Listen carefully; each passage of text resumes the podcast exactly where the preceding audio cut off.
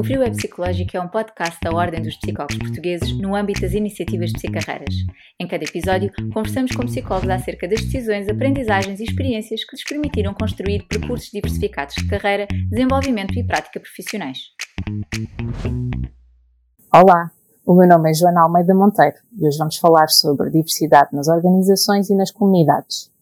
O tema está na ordem do dia. Observamos uma nova vaga de movimentos em defesa da igualdade de oportunidades, da não discriminação, da valorização da diferença. Também o vemos na agenda política, como por exemplo nos Objetivos para o Desenvolvimento Sustentável promovidos pela Unesco na sua agenda para 2030.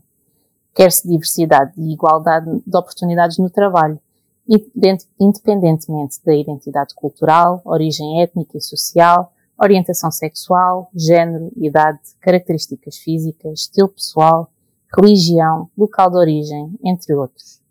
Qual será o papel do psicólogo na valorização da diversidade nas organizações e nas comunidades? Para conversar connosco sobre este tema, convidamos a Carla Calado. A Carla é psicóloga clínica e comunitária, terapeuta familiar e tem experiência como formadora, gestora de projetos, consultora e facilitadora. Ao longo dos últimos anos tem vindo a promover projetos que visam a colaboração entre pessoas e organizações de diferentes setores no campo da psicologia social e comunitária. Gera voluntariamente uma IPSS, Horas de Sonho, e na Fundação HCAN Portugal gera projetos em várias áreas, educação para a cidadania, desenvolvimento comunitário, empregabilidade e empreendedorismo e apoio ao associativismo. Presentemente está a gerir projetos europeus que visam promover a diversidade e inclusão junto dos empregadores portugueses. Desde 2018, que é consultora para o programa Rede das Cidades Interculturais, Conselho Europeu, coordenando o trabalho com as 13 cidades portuguesas aderentes. Carla, bem-vinda. E uma vez que este podcast é sobre carreiras, eu vou começar por perguntar-lhe o que queria ser quando era pequena. Bom, eu queria ser, hum, eu queria ser escritora porque, o que é engraçado, porque hum, eu uma vez tive uma professora que me elogiou muito as minhas escritas, eu gostava muito de escrever, andava sempre com um caderninho e a inventar histórias. O que é engraçado, o meu filho agora faz o mesmo. Eu acho que não é? há sempre um componente qualquer que nós influenciamos nestas áreas. E depois também gostava muito de ser decoradora, sempre tive muitos interesses. Gostava de ser decoradora porque era uma coisa que me, que me interessava, sempre me interessou. Ainda hoje gosto de ver revistas de decoração e, ver coisas bonitas. Exato, gosto de dedicar-me aqui à, à bricolagem, à decoração. Uh, e gosto muito de trabalhos manuais, então também está tudo relacionado. E, e, depois, houve uma altura que queria ser professora. Eu brincava com as minhas irmãs, tenho duas irmãs mais novas, pô-las a fazer os trabalhos de casa. E que eu era a professora e elas eram as alunas, muito convenientemente. Era sempre eu que mandava uhum. nas brincadeiras, isso tinha que ser, que era a mais velha e aquilo tinha que ser sempre as pôr em ordem. E, e lembro-me de querer ser professora, porque não é por acaso, porque os meus pais os dois, eram os dois professores e, portanto, provavelmente tinha aqui um bichinho. E é engraçado que depois eu, não seguindo nada disto, acabei por fazer um bocadinho de tudo isto na minha vida real. Não é? Portanto, acho que é engraçado. Às vezes nós estamos a, a, apontar para uma determinada direção, mas ela acaba por. O que tiver que acontecer vai ter que acontecer. Eu acho que há uma componente de quase destino ou fado no nosso, no nosso trabalho também. Ou então, como são gostos que temos em pequeninos, depois procuramos manter isso na, na nossa vida adulta. É, vai é, acabar por surgir, sim. Sim, mas depois também é preciso aliar gosto a, a ter a empenho e dedicação e, e, aprender sobre, não é? Porque dar aulas, por exemplo, não é, não é, é preciso aprender. Não é para qualquer é, Exatamente, é preciso ter e, entretanto, já dei formação a, a crianças, jovens, a adultos, a todo tipo de, de pessoas, todas, as, idades, as idades, todos os eh, estratos socioeconómicos e tem sido uma grande aprendizagem, realmente é muito rico. Que bom que foi possível colocar em prática esse, esse sonho de ser professora ou formadora.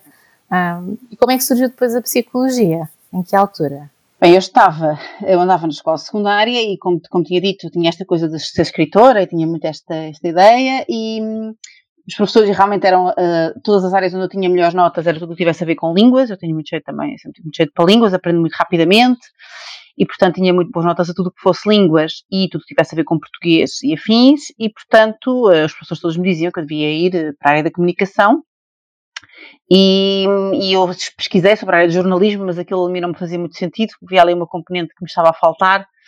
E fui fazer testes psicotécnicos.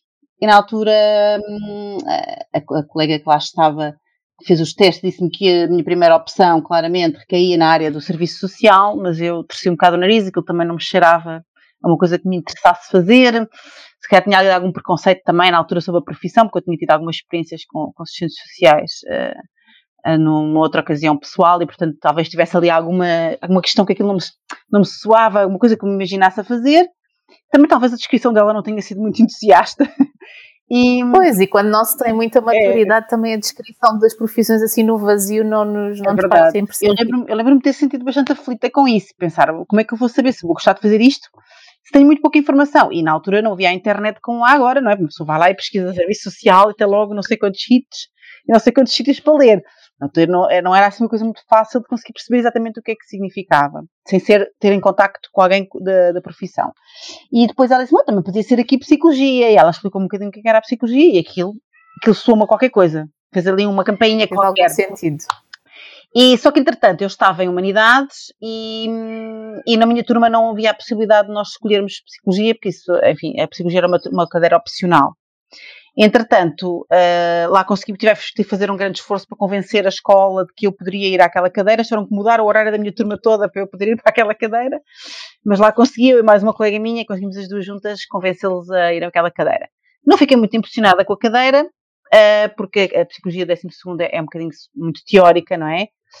E a nossa professora era de filosofia, e eu lembro-me que ainda hoje sou muito fervorosamente a favor de haver psicólogos a dar esta cadeira, porque é, é diferente ser uma pessoa que já experimentou pôr a psicologia em prática, não é?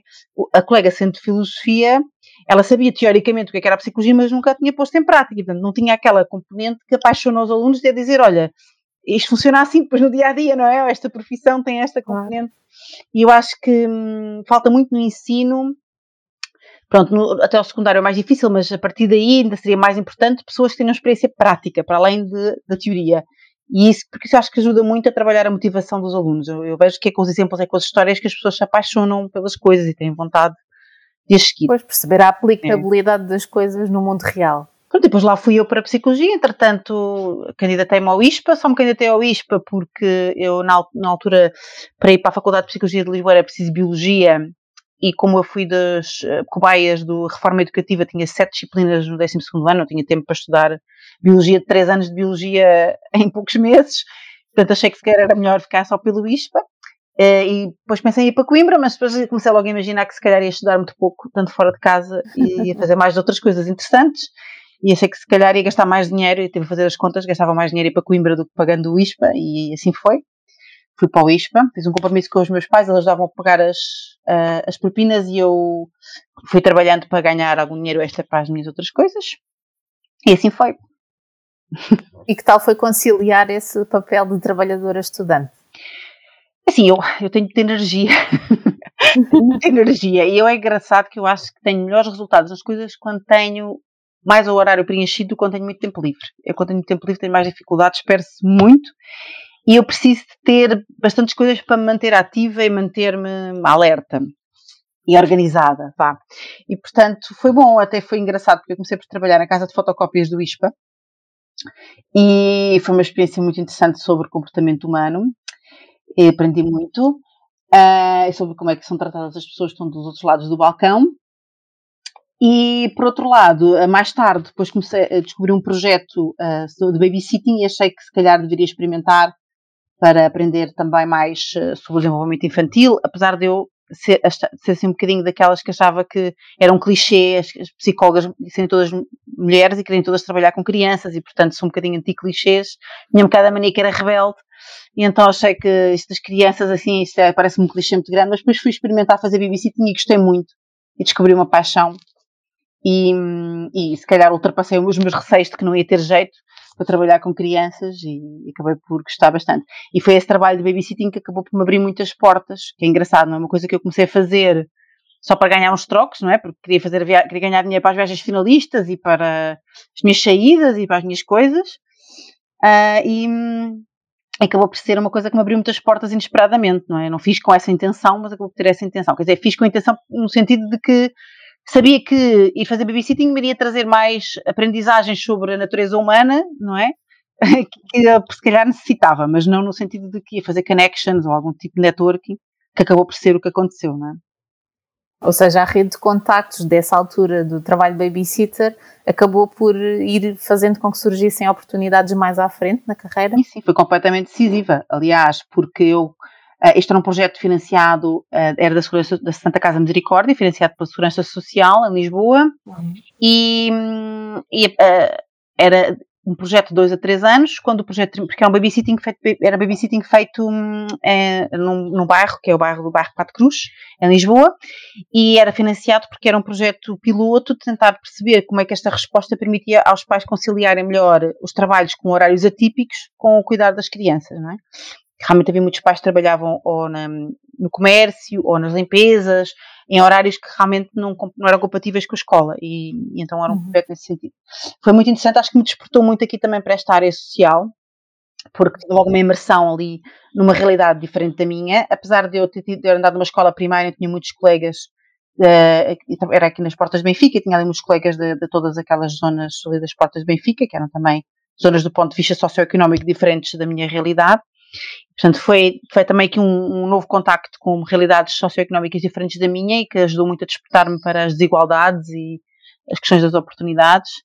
E, e, portanto, também acho que teve aqui esse papel muito interessante. Mas como este projeto tinha um fim, eles começaram a sensibilizar as babysitters e os babysitters, também havia homens, que como é que poderia ser a continuação deste projeto? Qual é que poderia ser o nosso papel na continuação deste projeto? O que foi muito interessante, uh, eu acabei por ser a pessoa mais entusiasta disto tudo, tenho aqui algum espírito um bocado empreendedor e aquilo ali, o facto de estarmos a começar uma coisa de novo é uma coisa que, que eu aprendi logo ali na altura que me entusiasmava muito. E nós tivemos consultoria do, no projeto do professor Rocamaro, que é, que é um professor de Economia do ISCTE, muito virado para estas questões de economia social e solidária, que nos ajudou um bocadinho a pensar sobre como é que iríamos dar continuidade ao projeto. E assim foi. Portanto, isto foi durante ainda o meu quinto ano, que foi esta fase de estarmos a pensar a continuidade do projeto.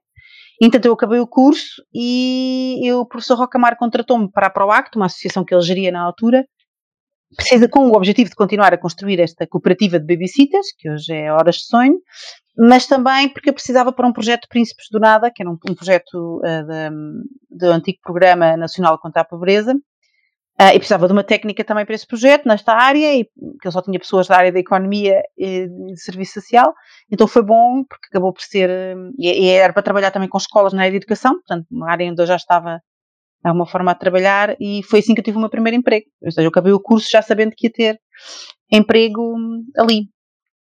Foi e graças então a esse trabalho como babysitter, que pronto, não.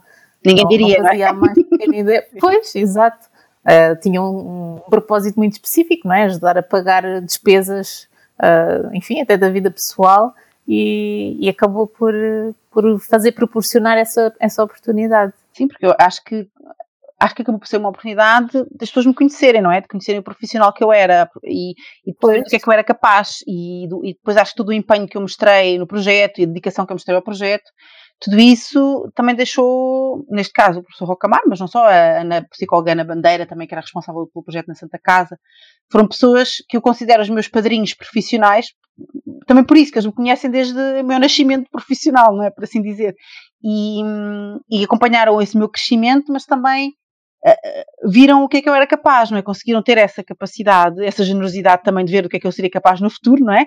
Mas por outro lado também de ver que naquele momento viram a minha dedicação, a minha motivação, o meu empenho e tinha os valores lá no sítio e vontade de trabalhar na área e isto foram, mesmo não tendo experiência, estes foram fatores, eu acho que decisivos para eles apostarem em mim e ainda bem que fizeram, agradeço-lhes muito. E para, para a Carla, o, o começar a trabalhar nessa área da, da economia social, no setor social, foi porque na altura se proporcionou isso ou enquanto estudava, enquanto estava no curso, já era mais ou menos essa área onde, onde queria trabalhar? Uh, não, não necessariamente, porque eu quando estava no curso estava muito virada para a clínica.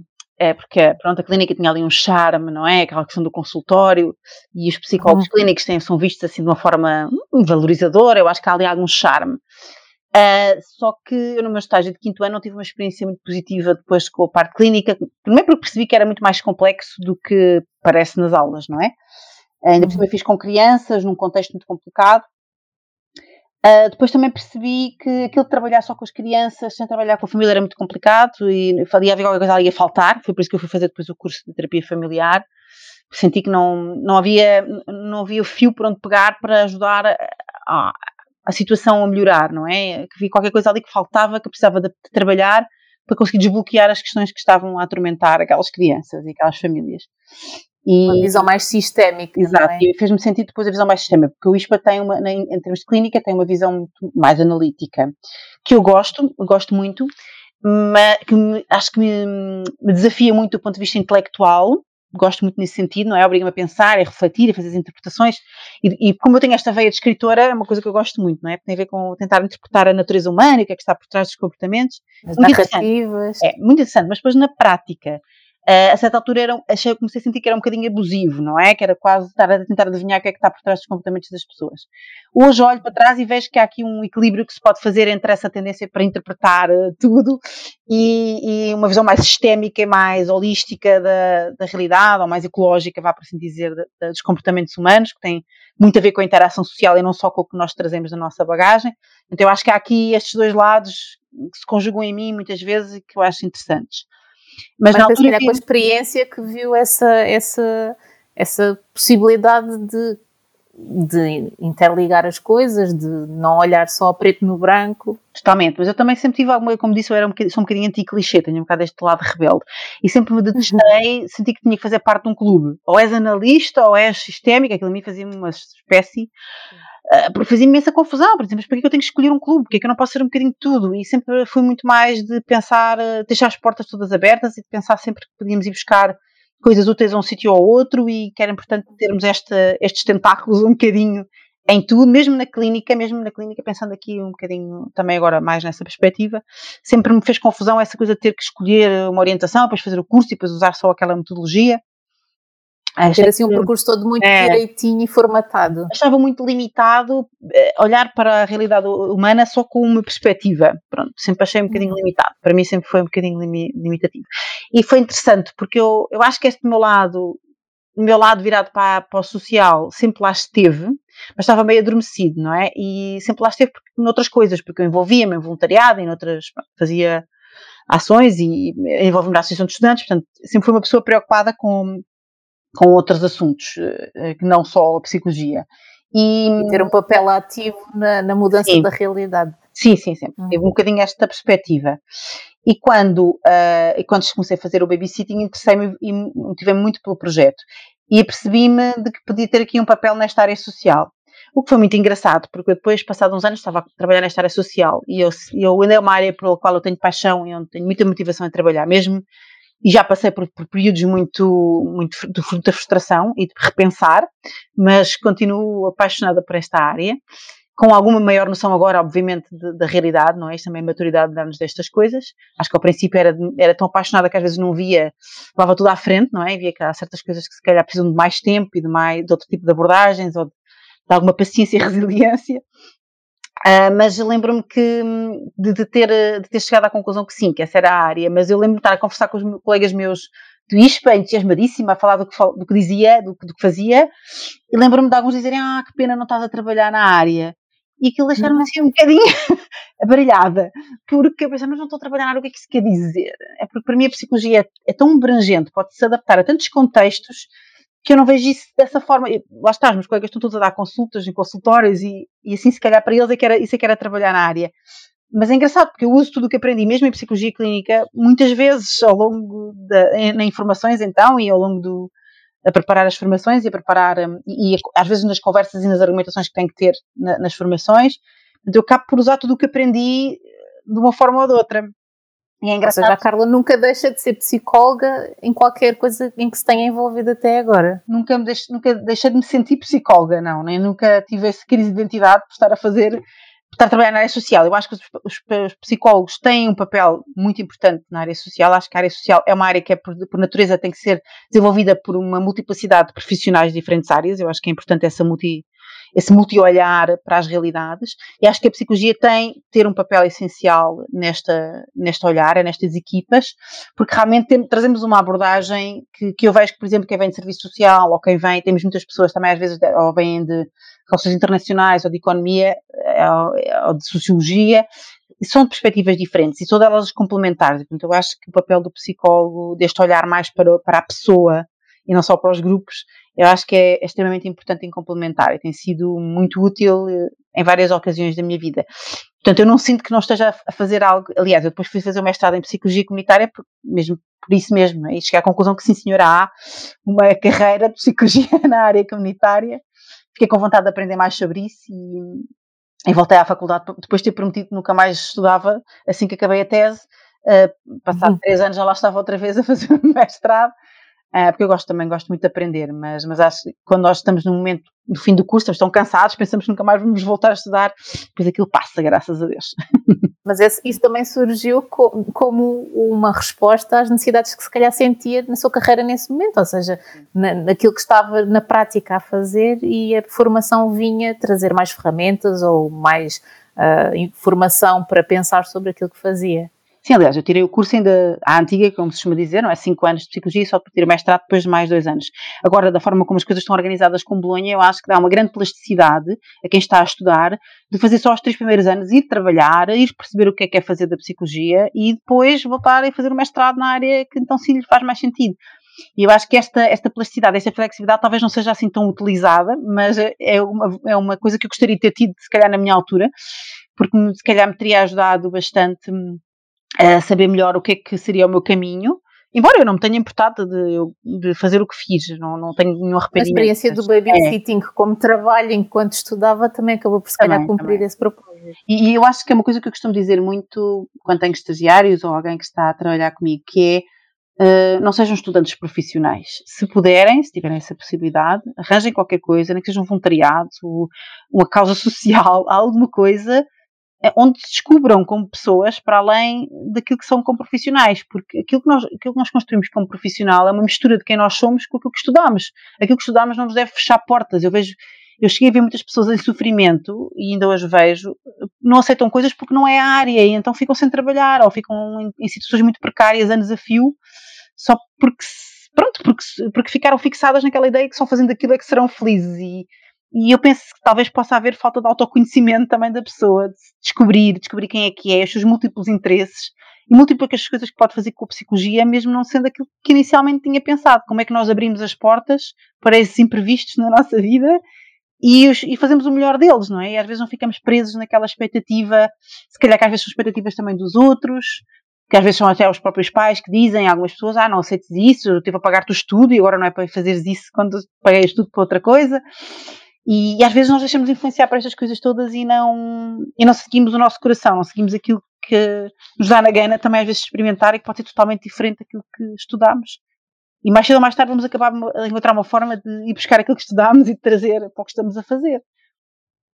E na sua, da, da sua experiência, na sua ótica, como é que tem conseguido levar o que é ser psicóloga e o que é que é específico de quem estudou psicologia e, e tem competências no âmbito da psicologia, como é que essas competências são postas em prática em áreas que quase toda a gente ou quase todos os outros veem como não é da área da psicologia. Como é que se tem afirmado nesse sentido? Eu espero que isso agora já tenha mudado um bocadinho, isso mas já foi há muito uhum. tempo, não é? Eu comecei a minha uhum. carreira já há 20 anos, mas uh, e que agora eu sinto, e cada vez mais nesta área de, na área social há muitas pessoas de psicologia a trabalhar, enquanto que ao princípio eu sentia que vinha um bocadinho para esta área porque é onde, há, é onde havia emprego, não é? Uhum. Agora já sinto que já quem venha por convicção e por motivação e porque quer mesmo fazer isto. Eu acho também é o próprio discurso sobre a psicologia foi mudando e eu acho que, obviamente, acho que a Ordem teve um papel nisso também, não é? De, de alguma forma legitimando as diferentes carreiras dentro da psicologia e não deixando só aquelas clássicas cristalizadas. Eu acho que isso também tem ajudado. E, mas eu vejo, por exemplo, que, que quando estamos numa equipa, às vezes, uh, às vezes o, às vezes o papel de podermos ajudar a, a, tentar perceber o que é que está por trás de determinadas coisas. Vou dar um exemplo. Uma vez trabalhei numa escola, eh, tinha uma professora que tinha, tinha, tinha muitas eh, crianças com algumas dificuldades de aprendizagem, ou pelo menos não estavam a conseguir, ela não estava a conseguir também, se calhar, ensiná-las da forma como gostaria, e o discurso que ela encontrava para ela própria para justificar isso era estes vídeos não vale a pena, não vale a pena porque eles não foram estimulados, porque eles, enfim. E ela tinha criado de tal forma aquele discurso para se proteger, não é? E eu acho que só sendo de psicologia é que nós percebemos o que, é o que é que esta pessoa está a fazer. Ela não está a fazer aquilo com maldade ou com falta de intenção de, de ajudar aquelas crianças. Ela está a fazer isso para se proteger, porque teve muitos anos. Em que sentiu que não estava a conseguir que as crianças aprendessem e, e para se proteger dessa frustração profissional encontrou ali um discurso em que colocava do lado das crianças ou das famílias a responsabilidade e ela não podia fazer nada.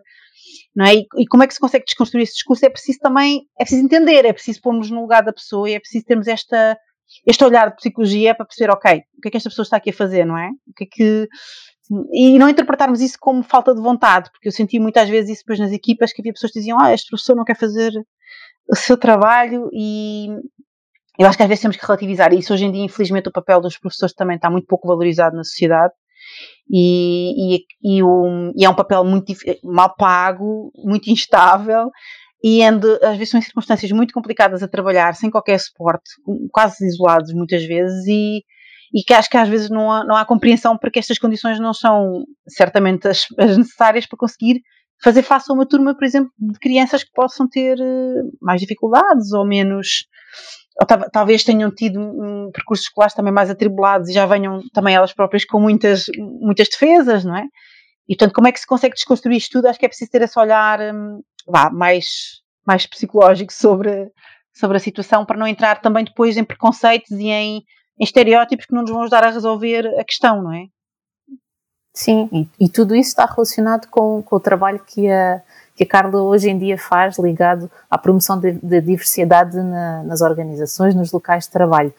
Como é que o seu percurso, ao longo, enfim, destes 20 anos de carreira, como dizia, a levou até ao trabalho que tem hoje um, e que, que peças do puzzle destacaria como importantes para aquilo que atualmente está a fazer? O que é muito engraçado é que eu, eu fui trabalhar, eu trabalhei na, na Provac durante uns anos e depois estava lá há 5 anos e comecei a ficar muito frustrada com a área social.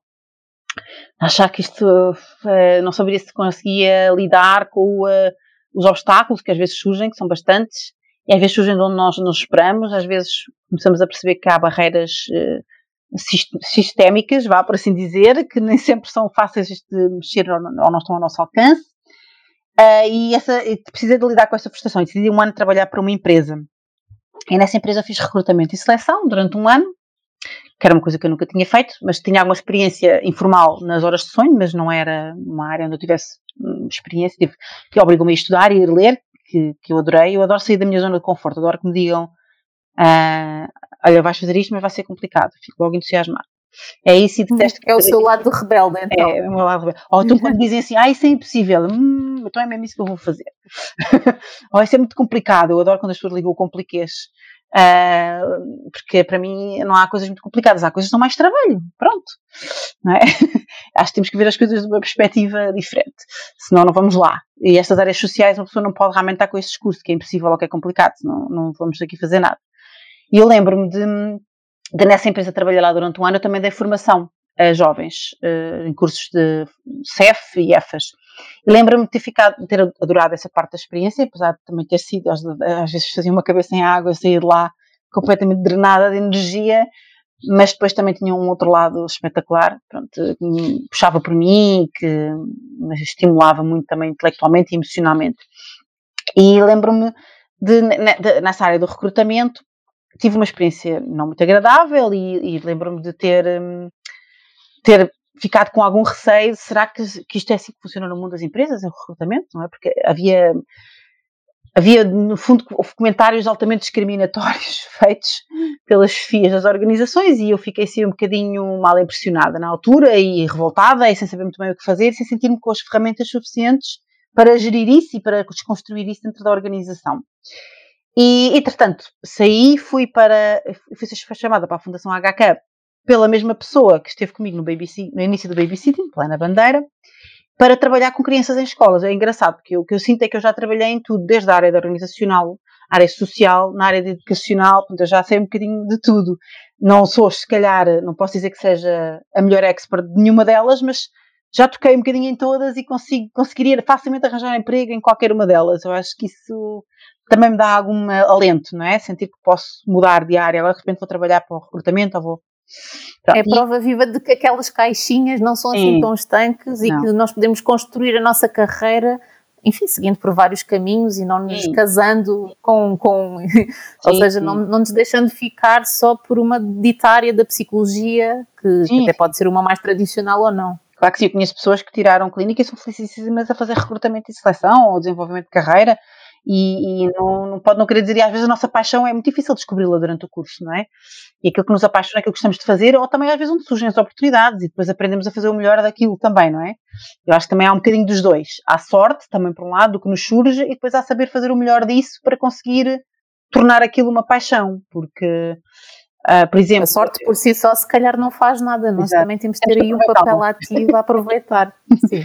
Sim, e lembro-me que depois uh, estive nesta área de trabalhar com escolas, que foi também muito interessante e, e, muito, muito exaustivo, muito cansativo. Trabalhava na área das AEX e é muito instável o trabalho nas AEX para as pessoas, é muito complicado gerir equipas nesta, nestes termos. Eu tive a gerir equipas, tive uma grande experiência também de gestão de pessoas que me deu também muito, muito traquejo, como eu costumo dizer onde fiz também grandes amizades e depois fui evoluindo dentro da, da fundação, foram-me pedindo para fazer outras coisas e eu fui sempre dizendo que sim.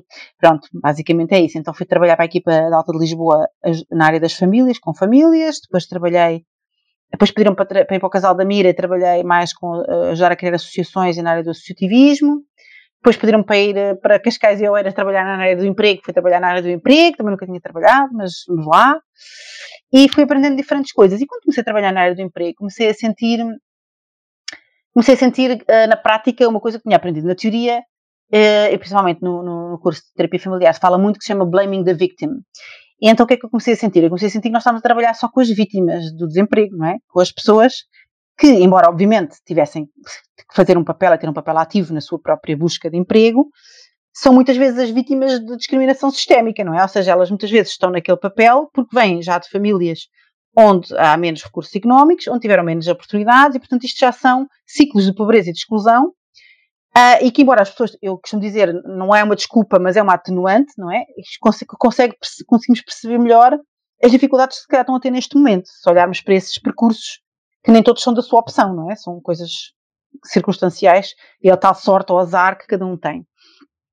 E comecei-me a perceber que realmente havia muita discriminação ainda no mercado de trabalho. Muita dela era feita de forma inconsciente, ou seja, não, as pessoas não tinham necessariamente intenção de discriminar ou não discriminavam de uma forma muito aberta e muito óbvia, mas havia ainda muito por trabalhar a nível eh, das barreiras, destas barreiras do acesso, porque nós tentávamos, as pessoas faziam cursos 30 por uma linha, vários cursos, havia, nós chamávamos de formantes profissionais, porque já tinham feito cinco cursos diferentes e mesmo assim não arranjavam emprego. Eram pessoas que nós sabíamos que eram trabalhadoras, eram dedicadas, que seriam um asset para qualquer organização e não conseguiam arranjar trabalho, ou se, ou se arranjassem não conseguiam manter.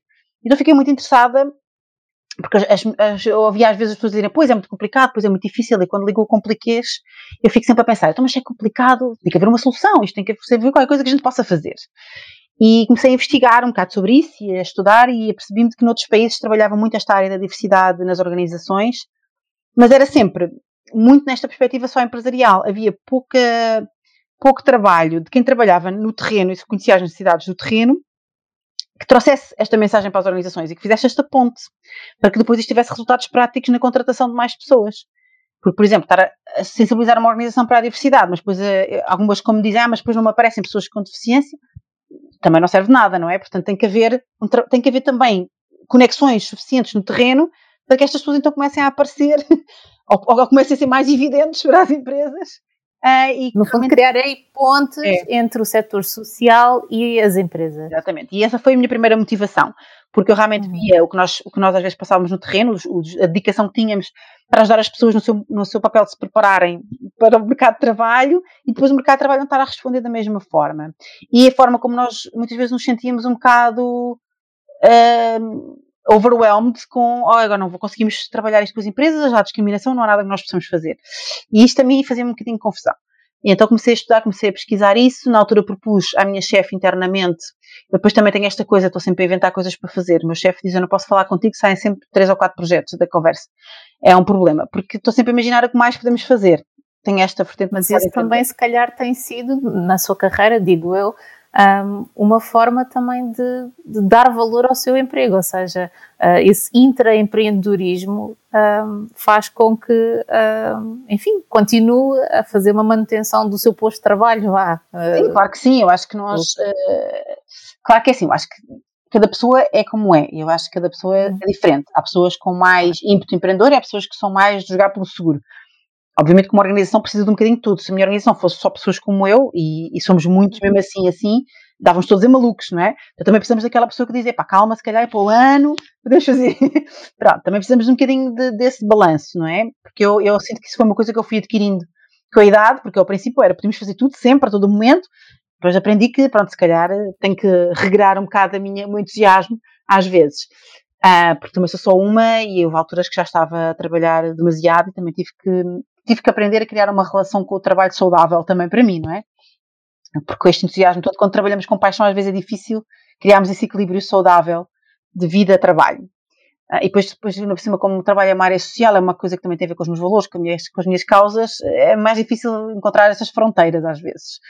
Uh, e a partir do momento em que tive um filho, tive que começar a, a, gerir algumas coisas de forma diferente. Embora, portanto, continuo a gerir as horas de sonho e faço o trabalho para o Conselho da Europa e tenho um trabalho a tempo inteiro, enfim já tenho bastantes coisas, mas, mas comecei a ter uma, atitude diferente, não é? E saber gerir prioridades e, e se calhar tentar fazer uma coisa de cada vez melhor em vez de fazer muitas coisas ao mesmo tempo. Mas sim, fui eu que propus trabalharmos esta área dentro da Fundação. Eu acho que isso é uma coisa também que nós nunca nos devemos esquecer. Às vezes achamos que não há espaço para isso e há. Temos é que, e nem sempre é o timing ideal. Devo dizer que a primeira vez que eu propus isto na Fundação, nem toda a gente achou que isto era uma coisa, ah, isto não tem muito a ver com o nosso papel, isto não é muito a nossa a, a linha de ação, ou seja, encontrei algumas resistências porque realmente era um bocadinho fora da caixa daquilo que nós costumávamos fazer. E não era o nosso papel típico, vá, por assim dizer. Portanto, também demorei algum tempo, eu própria também não tinha experiência suficiente na área para argumentar a favor, assim, fervorosamente, e convencer toda a gente que isto é que era a nossa aposta. E, portanto, eu precisei de ganhar alguma experiência e prática nisso primeiro, e de estudar e de e se calhar fazer pequenos projetos nesta, em pequenas tentativas e pequenas incursões, antes de ganhar mais experiência, mais argumentação, e depois sim, aí sim conseguir chegar à organização e agora sim, neste momento, neste momento esta é um, uma linha bastante estratégica dentro da nossa organização, portanto, tornou-se uma linha estratégica, mas eu também precisei, eu também tive que perceber que não basta propor, não é? Eu, eu precisava de ter eh, experiência suficiente para saber do que é que estava a propor e, e, para propor algo consequente e para saber ligar aquilo que estava a propor aos objetivos da organização. Isso levou algum tempo, eu, teve cerca de dois, três anos até conseguir ter bastante espaço para fazer isto e para trabalhar nesta área. Apesar de eu ter tido uma chefe que acreditou logo que isto poderia ser qualquer coisa, mas eu ainda precisei de, de, disso tudo. Portanto, demorou algum tempo. Na altura, um, ajudou muito nós termos um parceiro que é o Grace que, e que desafiou a Fundação a fazer parte do lançamento da Carta Portuguesa para a Diversidade uh, em Portugal e como eu já estava a estudar sobre isto e já era a pessoa com a bandeirinha disto dentro da, da organização, foi logo a pessoa que foi indicada para, para tratar disto e, portanto, também criei essa oportunidade, não é? E a partir daí comecei a trabalhar com a carta, eh, fazíamos parte da comissão executiva da carta e gerimos a carta. Então ajudei a criar uma associação que agora gera a carta, que é a PPDI, porque o nosso objetivo também não é ficarmos com o bebê nas mãos sempre, não é? É que eles se tornem autónomos e crescidos e assim é, a PPDI já está a entrar na sua adolescência, provavelmente. Uhum.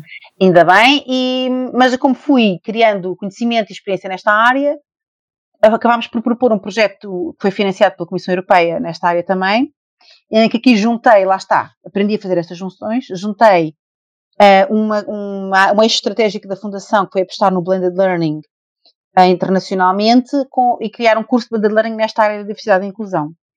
E foi giro porque criou, juntou aqui várias estratégias da própria fundação, foi ao encontro daquilo que eu senti que era necessário, uma ferramenta que eu senti que era necessária para nós, que estamos no terreno, trabalharmos com as empresas onde queremos, com quem queremos trabalhar, fazemos um trabalho mais sério. Pronto, e agora estou numa segunda fase que, é, que tenho feito muita formação eh, e já começo a ter organizações que querem fazer formação a todas as pessoas da, da organização, o que é bom. Neste momento já estou com, com pelo menos três organizações nesse, nesse papel e a tentar fazer alguma consultoria interna. Estou a chegar ao nível seguinte, que é como é que ajudamos a mudar a cultura organizacional. Portanto, não é só fazer formação, não é? Como é que podemos um, levar esta organização ao ponto em que está a repensar também as suas estratégias de recrutamento, as suas estratégias de acolhimento, desenvolvimento profissional, porque há muitas coisas que eu ouço que. Lá está, eu acho que esta área da psicologia também me ajuda muito a ter um pensamento crítico sobre as coisas. Quando às vezes estou numa reunião de empresas e me dizem, ah, mas tem que ser tudo baseado no mérito. Eu dá-me sempre a perguntar, mas o que é, que é isso do mérito? Que isso é extremamente subjetivo, não é? Se calhar para qualquer outra pessoa isso é claro, mas para quem é de psicologia sabe que este tipo de coisas são altamente subjetivas, porque nós seres humanos somos subjetivos e vamos avaliar o mérito de forma sempre subjetiva. E se calhar uma pessoa ah, avalia o mérito de uma coisa e a outra vai ver o mérito de outra coisa. E, portanto, trazer esse tipo de reflexão para a organização, para lá pensar que se calhar os esquemas estão supostamente tão isentos, que são criados dentro da organização e que não, ninguém tem bias ou é anti-bias ou anti e, e pró-mérito, tem imensos bias no meio, tem imensos vieses e tem imensas, são imensas decisões que são baseadas num suposto mérito que depois é um padrão que, que nem toda a gente chega e que se calhar temos que repensar esses padrões. Enfim, Muita... Então falamos, por exemplo, de avaliações de desempenho uh, com critérios que sejam partilhados por todos e que, e que sejam do conhecimento, que no fundo cada pessoa saiba exatamente o que é que é esse tal mérito? Sim, mais do que isso. Eu acho que o mérito é uma coisa, é uma, não é uma bitola que se pode aplicar a todos da mesma forma. Quando nós, é, é, tal como as pessoas quando dizem, ah, é preciso a igualdade. Mas nós não somos todos iguais, nós não precisamos de medidas iguais, nós precisamos de medidas específicas para cada pessoa e isso é que é complexo nas organizações, porque eles querem criar. Nós acreditamos que justiça é ter a mesma medida igual para todos, não é? É como a lei, a lei é igual para todos. Mais ou menos, porque quer dizer, não é? Por que é que existem uh, professores de necessidades especiais nas escolas? É porque nós sabemos que a escola, como está feita, não se ajusta a todas as necessidades, não é? Seja elas, sejam elas de sobredotação ou de ter menos estimulação intelectual. O que seja, não é? Mas há alguma coisa a escola é feita para uma, para uma mediana, para uma média. E a mesma coisa com as empresas, não é? As, as regras que são numa organização são feitas para uma média de colaboradores, mas depois há sempre colaboradores que, em qualquer um dos critérios do mérito, vão estar mais abaixo ou muito acima. E como é que nós vamos conseguir criar, criar definições de mérito que sejam diferentes para cada colaborador? Isso é tudo um processo muito complexo. Por, por exemplo, eu dava esse exemplo outro dia numa empresa. Por exemplo, eh, logo no recrutamento, eu tenho dois currículos muito semelhantes, mas um uh, esteve numa universidade pública a estudar gestão e teve média de 13, o outro esteve numa universidade privada muito reputada e teve 18. É? O que me aparece no currículo não me diz nada sobre a vida das pessoas, sobre como é que elas conseguiram aquela nota. O 13 daquela pessoa pode ter sido muito mais suado e esforçado e muito mais meritocrático do que o 18 da outra pessoa que se calhar teve não sei quantos explicadores ou, ou se calhar eh, até já, pronto, pode ter tido pais com muita influência na universidade que ajudaram a ter uma boa nota, nós não sabemos, não é? Portanto, o mérito não é assim tão fácil de avaliar e não pode ser igual para todas as pessoas, porque, por exemplo, eu conheço pessoas que para conseguirem tirar uma licenciatura e terem um 13 é quase um milagre naquela, na vida daquela pessoa. Foi quase um milagre, foi preciso um esforço que se calhar muitos de nós não conseguiríamos, foi preciso vencer uma série de barreiras, foi preciso estudar mesmo, e trabalhar ao mesmo tempo e sustentar a família, porque entretanto os pais não, não têm condições para não sabemos, não é? E que em termos de mercado de trabalho até pode ser mais valioso, porque essa pessoa mobilizou e desenvolveu muito mais uma série de competências do que talvez uma outra que tenha tido um percurso mais Exatamente. fácil. Mas a questão é que o mercado de trabalho não está preparado para avaliar, estas pessoas têm que ser avaliadas de forma diferente. Pronto, se calhar para uma pessoa é preciso ter metas de, que, de, de, de maior autonomia e para outra é preciso ter metas que se adequem mais às suas competências práticas. Cada pessoa tem um papel na organização e às vezes esta, esta, esta necessidade de standardizar tudo não conseguimos, se calhar, e há muitas vezes é por isso que, que as organizações não conseguem fazer, tirar o máximo partido da diversidade, porque com esta necessidade de standardizar tudo de uma pseudo-justiça, acaba por se cair no, no oposto, que é a injustiça, não é? Como é que se quer, se quer criar justiça com com coisas não standardizadas, é todo um, não é? A nossa, o nosso framework muito standardizado às vezes não ajuda muito, porque foi assim a nossa escola, foi assim a nossa universidade e temos dificuldades em criar situações que não sejam standardizadas e ainda assim conseguir fazê-las justas, não é? E eu acho que esse é o grande desafio nas organizações e aquilo que me entusiasma agora pensar e refletir sobre como é que podemos, como é que podemos influenciar nesse sentido. Não tenho uma resposta, Quando... mas ainda bem. Sim, na, nada neste tema acho que seja uh, de, de, respostas fechadas. Aliás, uh, essa própria standardização não, não cabe na, nas respostas para um, para um problema tão complexo. Um, há pouco falou na, na, Carta Portuguesa para a Diversidade.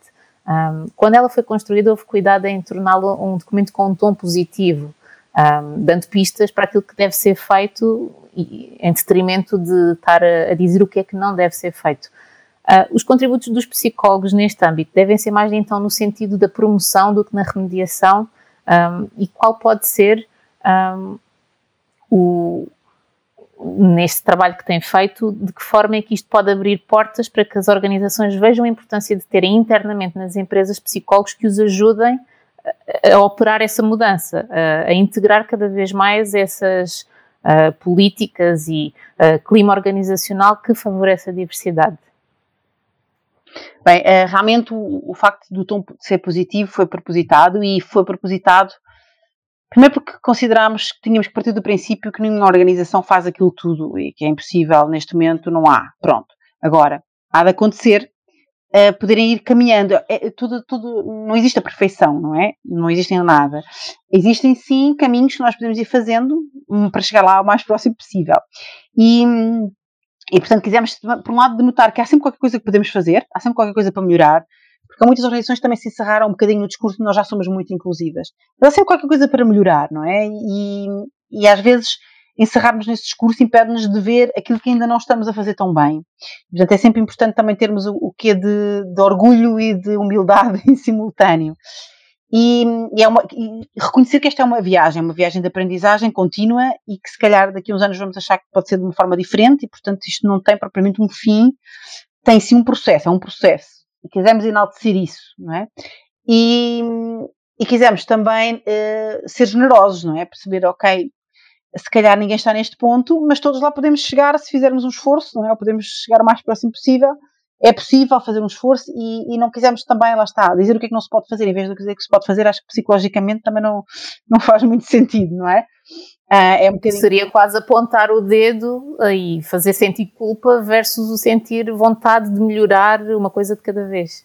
E nós também, eu acho que isso, obviamente, Uh, é, é, engraçado que tanto eu havia mais uma outra psicóloga envolvida no grupo que, que criou o texto e ambas fomos muito pró este, este discurso, também porque sabemos que, que sentimentos de culpa demasiado repisados, exagerados, não favorecem a mudança, não é? E sabemos que psicologicamente esse não é um caminho pelo qual nós queremos ir, apesar de se calhar culturalmente termos aqui alguma tendência para, essa, para esse sentimento de culpa, e obviamente que ele pode desempenhar um papel no nosso crescimento pessoal, mas se não, se não nos prendermos a ele, não é? Se não ficarmos ali a fustigar-nos porque não somos tão inclusivos, não vale a pena, eu já fiz montes de asneiras não inclusivas, e às vezes conto nas minhas formações para as pessoas se sentirem mais descontraídas e dizerem, não, quer dizer, eu também já fiz asneiras, também já passaram coisas pela cabeça que eu fiquei envergonhada delas, não é? E acontece. O ganho a consciência delas também é o que faz com que tenhamos vontade de mudar. E eu uso muitas vezes esse meu próprio exemplo para as pessoas descontraírem, porque às vezes as pessoas ficam um bocadinho à defesa, não é? Querem mostrar que são muito inclusivas e, e claro que sim, se calhar somos todos inclusivos em algumas coisas, mas temos outras coisas para melhorar, e é um bocadinho isso que a carta também tenta, tenta transmitir e é isso que também nas formações eu tento passar. E o que eu tenho sentido é, é, engraçado que eu também, no princípio, montei muito esta formação que faço nas organizações da mesma forma que montamos tudo na fundação, que é, ok, eu faço formação, mas não vou fazer formação a vocês para sempre. Vamos formar formadores internos, por exemplo, agora estamos a fazer esse trabalho com o IFP, estamos a fazer formação de formadores internos que depois irão continuar a fazer formação aos colegas. E tenho sentido é... em pirâmide. Exatamente, pronto. E o que eu tenho sentido é, primeiro, as pessoas que realmente têm revelado estas pessoas são realmente todas elas são de áreas diferentes, não são todas da psicologia, mas algumas pessoas que mostraram mais ao início são realmente da área da psicologia e são pessoas que já tinham sentido necessidade até de utilizarem estas suas próprias competências para algo mais neste trabalho. Eh, elas, estas pessoas vieram voluntariamente, estes multiplicadores e multiplicadoras, e portanto são pessoas que vieram com essa motivação já. E é engraçado que, que, nós sentimos realmente uma grande influência daqueles que são de psicologia num determinado pensar, numa determinada reflexão, que traz muita riqueza ao grupo. Tá, outras perspectivas também, claro que sim, é engraçado. Há, pessoas, por exemplo, ligadas à política também trazem uma perspectiva engraçada. Portanto, é, é interessante e eu acho que estas áreas têm que ser trabalhadas sempre nesta perspectiva multidisciplinar. Mas acho que a psicologia, e eu sinto isso nas minhas formações, eu sinto que há pessoas que às vezes não se sentem tão capazes de dar estas formações porque sentem, sentem um bocadinho falta destas ferramentas que para mim são da psicologia, que é saber gerir uma conversa difícil quando uma pessoa vem com muitas resistências ou com conversas muito extremistas sobre alguma coisa e nós temos que saber gerir aquilo numa formação de uma forma não culpabilizadora, não julgadora, fazer perguntas não diretivas, tudo isto são coisas que eu aprendi na faculdade e que me deram uma base, obviamente depois a vida me ajudou uma série de coisas e há pessoas que têm esta atitude sem, sem serem psicólogas, claro que sim, e há muitas, ainda bem, mas a verdade é que esta base de aprendizagem ajuda muito, não é? Nestes momentos em que nós sentimos, epá, para lá, se calhar não posso dizer isto porque é um bocadinho juízo de valor que estou aqui a fazer, ou é um bocadinho, ou seja, saber reconhecer também um estereótipo, um preconceito, eh, tudo isto são coisas que nós aprendemos, não é?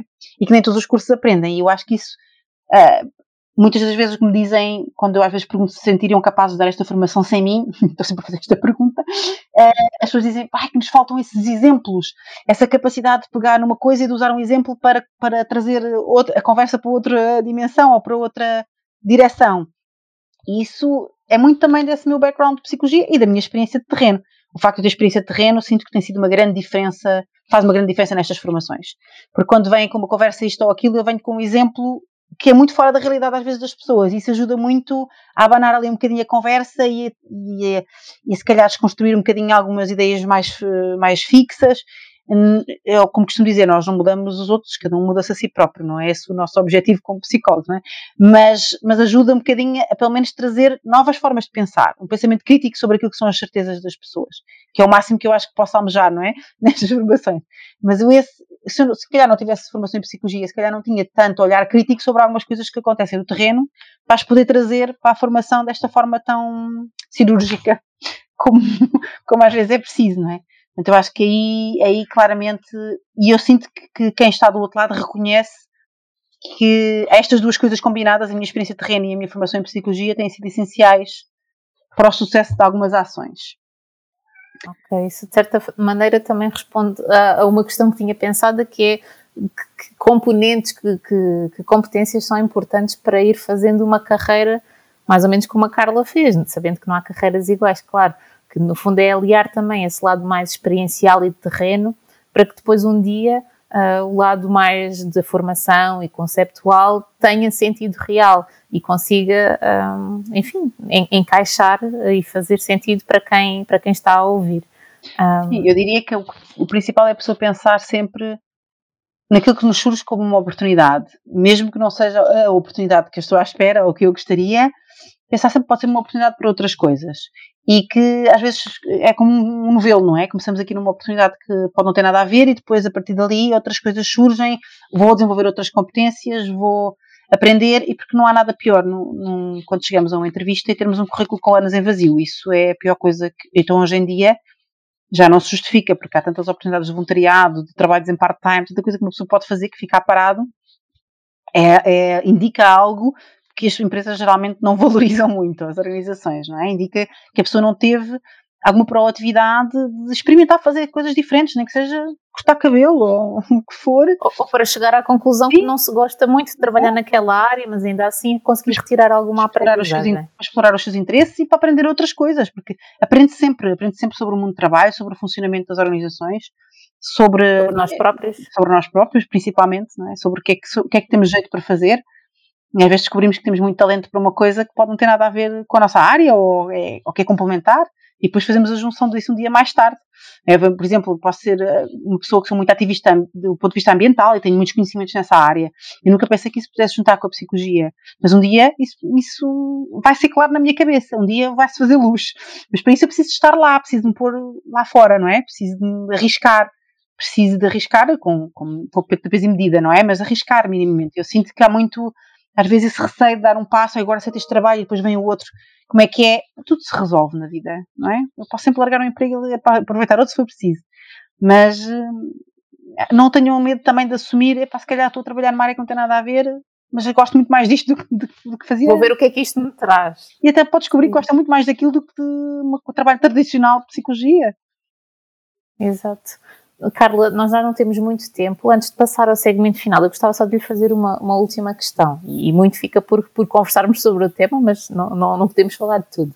Um, há pouco a Carla mencionava que houve períodos da sua carreira que, que enfim, que se sentia frustrada, desanimada um, com o rumo que as coisas levavam. Uh, como é que conseguiu dar a volta a essas fases um, e que, que, conselho genérico deixa a quem se sinta frustrado com, com a área em que trabalha e como é que se pode fazer as pazes, uh, se for o caso? Bom, eu no meu caso decidi experimentar fazer uma coisa diferente. Eu estava efetiva no sítio onde estava e decidi pedir uma licença sem vencimento, just in case, uhum. por caso eu queria voltar. Uh, uhum. E depois experimentar para trabalhar para uma empresa, porque eu pensei, deixa-me experimentar trabalhar para uma empresa, eu nunca trabalhei para uma empresa, estou aqui no terceiro setor, nunca experimentei outras realidades, decidi experimentar outra realidade. E é engraçado que ainda me convenceu mais que eu deveria estar no terceiro setor e no setor social é onde eu mesmo pertencia. Portanto, foi bom essa experiência, podia ter acontecido que eu gostasse imenso de lá estar e tivesse uma boa experiência e quisesse continuar e, e teria lá ficado, também podia ter acontecido. Mas eu acho que tem, quando nós chegamos a uma altura em que empacamos, alguma coisa tem que mudar. Não é? Ou é a nossa atitude perante o que já fazemos, ou então experimentamos fazer uma coisa diferente. Pronto, não há muito mais que possamos fazer. Das duas, uma, e, e a primeira opção é olhar de forma diferente para aquilo que estamos a fazer, não é? Como é que eu posso olhar para o que estou a fazer e tirar prazer disto? O que é que eu gosto de fazer? O que é que eu não gosto tanto de fazer? Mas sempre assumindo que todos os trabalhos vão ter coisas que nós não gostamos de fazer. Não há nenhum trabalho que eu adoro todos os momentos. Há coisas que eu detesto fazer no meu trabalho. Mas pronto, tenho que fazer, não é? Faz parte do pacote. Tem aquilo, eu não consigo fazer o resto, portanto, vamos lá. E aprendemos também depois a gerir isso. Eu acho que ao princípio, se calhar, eu pelo menos era um bocadinho idealista e às vezes ficava um bocadinho presa nesta do, eh, não é? Desta ideia de que idílica de que iria ter que adorar tudo, não é verdade. Há muita coisa difícil que eu não esperava que fosse difícil e que, que tenho que gerir e que ainda hoje para mim é difícil, se calhar vai ser sempre difícil para mim por causa da pessoa que sou, não, não tem a ver só com se calhar para outras pessoas é super fácil e para mim não é. Uh, e por outro lado, não ter medo também de às vezes de arriscar e de fazer uma mudança. Podemos nos arrepender, podemos, mas e então? Aprendemos qualquer coisa com isso sobre nós e sobre a nossa carreira. Agora, não há soluções mágicas para isso, mas a, a frustração e a sentirmos não realizados, sentirmos que não estamos a tirar o nosso potencial todo, é sempre um sinal que devemos ouvir, eu acho. É um sinal que alguma coisa tem que mudar. Ou a nossa atitude, ou o sítio onde estamos, ou, ou então também podemos fazer o que fizemos, como eu estava a sugerir, não é? Propor coisas diferentes dentro da nossa organização, propor um novo projeto, uhum. uma nova iniciativa, perguntar se podemos experimentar uma nova função, o que for, não é? Podemos sempre mudar alguma Mas o que acontece é ouvirmos um não, não é? Sim, exato. Mas às vezes até pode acontecer a empresa dizer, olha, estamos a precisar de alguém ali naquela área administrativa que não tem nada a ver, mas quer experimentar, vamos lá. E às vezes podemos descobrir muita coisa sobre nós, não é? E portanto também acho que sair um bocadinho da zona de conforto e, e não, não ter medo de, de, experimentar fazer um bocadinho. Agora, alguma coisa temos que fazer, não é? Porque se, ficar naquele marasmo, eu vejo pessoas infelizes a vida toda a trabalhar numa coisa que não gostam e não se sentirem felizes, nem não conseguiram encontrar algo que gostam naquilo que fazem, nem conseguiram mudar. Então, não é? Uma das coisas que tem que acontecer, não é? E, é preciso às vezes um bocadinho de coragem, claro que sim, principalmente se temos contas para pagar, não podemos simplesmente largar tudo como eu larguei, que eu larguei isso, mas eu não tinha filhos na altura, não é? E portanto, podia fazer isso, mas, mas às vezes temos que arriscar de uma forma mais condicionada, mas arriscar um bocadinho. Pois, acaba por ser uma forma de não ficar numa espiral de insatisfação, uh, porque ficar se calhar sem fazer nada não, não ia resolver o problema. Carla, antes de lhe pedir algumas sugestões e recomendações, eu gostava só que se posicionasse rapidamente sobre algumas frases que lhe vou dar, respondendo apenas quente, se tendencialmente concordar, ou frio, se tendencialmente discordar. Ok? Ok. As políticas de cotas, como forma de promover a igualdade e diversidade, acabam por ser uma falsa solução. Não vai ser difícil. Uh, nem quente nem frio. Morno. Morno. Ok.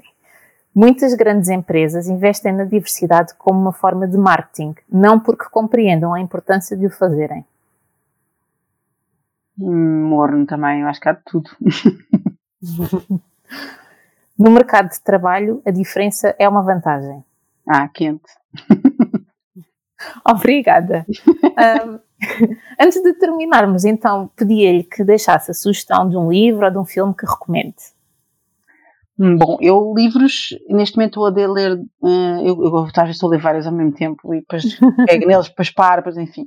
Mas dois que eu estou a ler que estou a gostar muito, um é O Cérebro Idiota, do Dean Burnett, é muito giro, eu que sou da área de psicologia, mas não tenho muito conhecimento sobre o funcionamento do cérebro mais, é, mais complexo.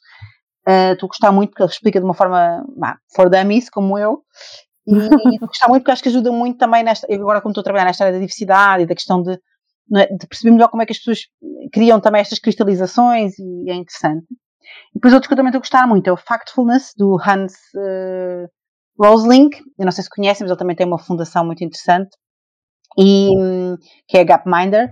E estou a gostar muito porque também trabalha muito esta questão também, às vezes, da, da falsa informação e da forma como interpretamos a informação, como cristalizamos a informação, e isso também tem um bocadinho a ver também com o meu trabalho, mas também com o meu interesse a nível pessoal e como cidadã, não é? Acho que é muito interessante. Em termos de filmes, eh, eu gosto, eu gosto muito de filmes de desenhos animados, agora que vejo que o meu filho é muito. há pouco tempo vi um que é o Soul, gostei muito. Gostei muito também, principalmente porque fala muito sobre esta questão do propósito, do que é que é o nosso propósito e, no fundo, o que é que é o objetivo da nossa vida. E eu acho que é muito interessante porque, embora seja para crianças, eu acho que os adultos retiram sempre também algumas coisas desses filmes. E para mim retirei muito esta mensagem de que se calhar o propósito da nossa vida é viver, não é? não temos uma missão específica, é viver. E às vezes concentramos tanto no que é que eu devia estar a fazer e pensamos, aproveitamos pouco o dia a dia e beleza. Temos de viver. Exato. Muito bem, e pedi-lhe ainda uma última sugestão: um psicólogo ou psicóloga que gostasse de ouvir neste podcast.